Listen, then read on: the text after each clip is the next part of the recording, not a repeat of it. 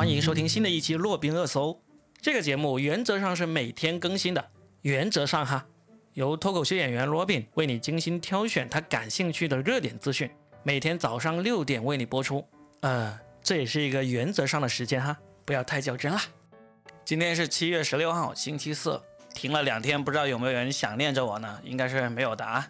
那今天跟大家说一下一个，呃，我比较喜欢的节目。乐队的夏天，它的第二季呢，马上就要播出了。虽然现在还没有说最新的日期，但是估计会是在七月的最后一个周末那时候播出。乐队的夏天这个节目呢，是去年让我最喜欢的一个综艺节目，因为当时真的是无心插柳的打开来看了一下，结果看了一集就被深深的吸引住了。所以呢，我非常期待它今年的这个第二季。在看这个节目之前，我基本上对乐队了解很少很少，在我心目中。呃，最著名的乐队可能就是国外的，就是什么甲壳虫啊，就 Beatles 啊，这个华人的就是 Beyond。那至于这些乐队是怎么组成的，其实我基本上一无所知。那去年这个节目呢，就给我做了一些科普。我呢，今天就给大家也来做一些科普，希望能给那些跟我一样对乐队了解不多的人，在今年看这个乐队夏天二之前呢，大概了解一下乐队是怎么一回事。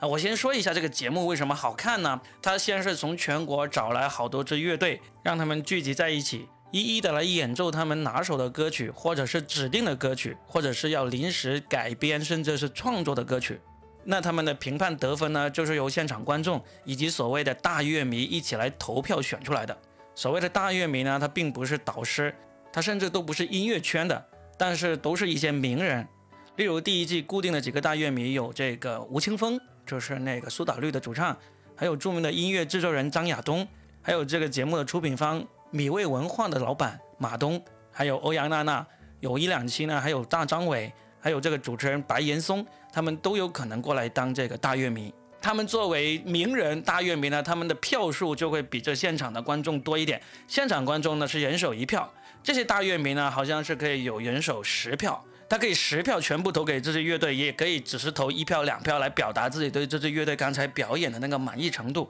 所以这样的赛制设计呢，就非常的合理。最终投出来了都是大家觉得好听、好看的表演，就会比较吸引人，不会出现什么黑幕啊这些东西。那么今年他们的大乐迷呢，呃，有两个人是跟上一季是重合的，一个就是马东，因为这个节目的出品方就是米未嘛，马东必然是在的了。然后还有音乐才子张亚东，然后呢还有大张伟，还有著名的演员周迅。所以现在已经公布的那个大乐迷就是这几个人，后面应该还会有一些飞行嘉宾加入来作为这个大乐迷的。呃，所谓的飞行嘉宾呢，就是中国的综艺节目里面常用的一种手法，就是他不是每一期都在，可是呢，因为某一期录制的时候，这个人他是临时邀请到了，然后呢，他就会在某一期或者两期出现，这种嘉宾呢就称之为飞行嘉宾，就是空降而来的。那今年乐队的夏天第二季，他参赛的乐队有哪一些呢？我看到大家的评论是说，今年的乐队的阵容比去年更加厉害，有什么后海大鲨鱼啊、达达乐队呀、Joyside 的水木年华啊这些老牌乐队。那对我来说，基本上一个都没有听说过了哈。水木年华是听说过的，因为唱过还不少好听的歌。然后还有不少这种九五后乐队的新生力量，那么就等这个开播了。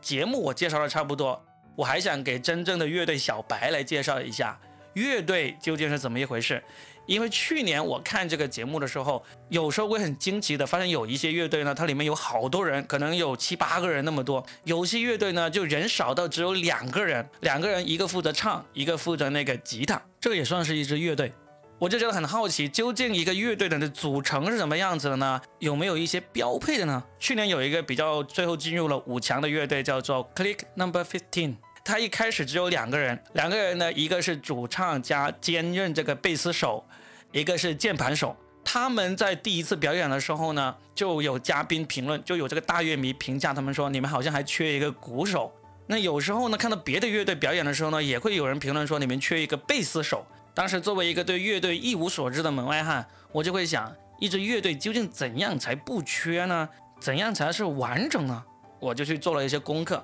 现代的流行乐队，特别是这种摇滚乐队，他们的标准配置是这样子：首先要有一个吉他手，吉他在乐队的配置里面几乎是最重要的了。吉他手呢，它又会分为这个主音吉他和这个节奏吉他。所以有时候你会在乐队里面看到不止一把吉他。例如著名的海龟先生乐队，他们就是有两把吉他的。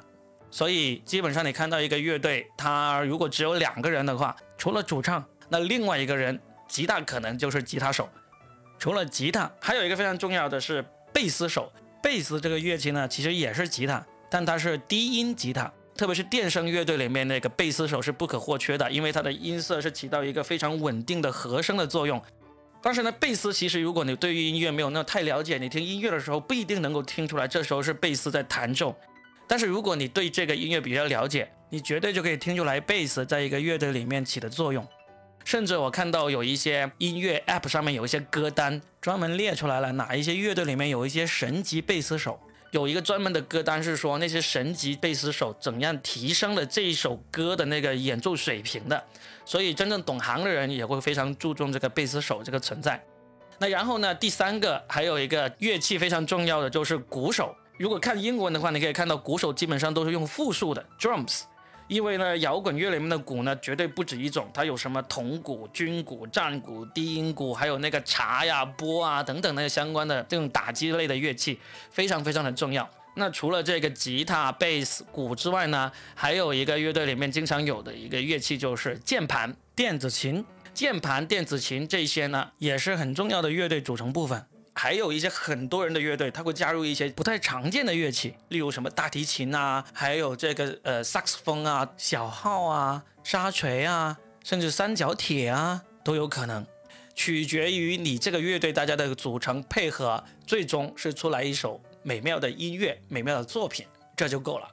说到这里的话，我们就要说到乐队的一个灵魂了，就是主唱。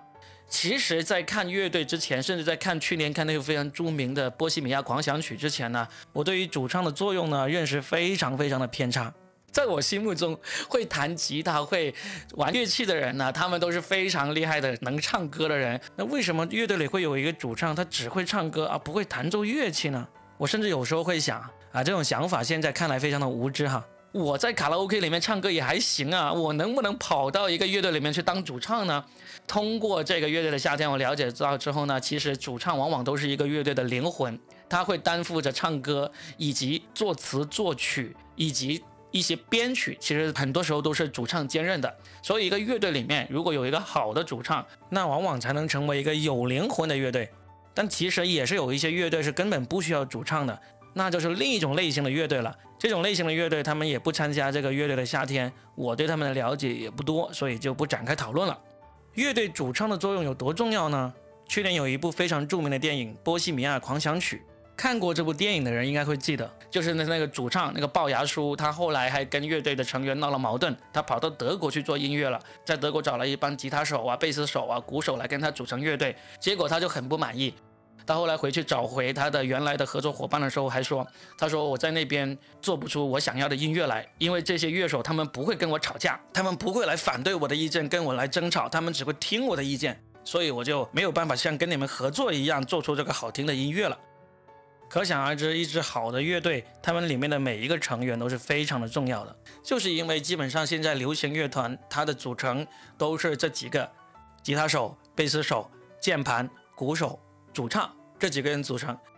那基本上我作为一个门外汉啊，能够给比我更加门外的各位介绍到的关于乐队的知识呢，也就差不多都就到这里。那说这么多，也是希望大家准备好，在这个月底，我们期待这个乐队的夏天第二季正式上演。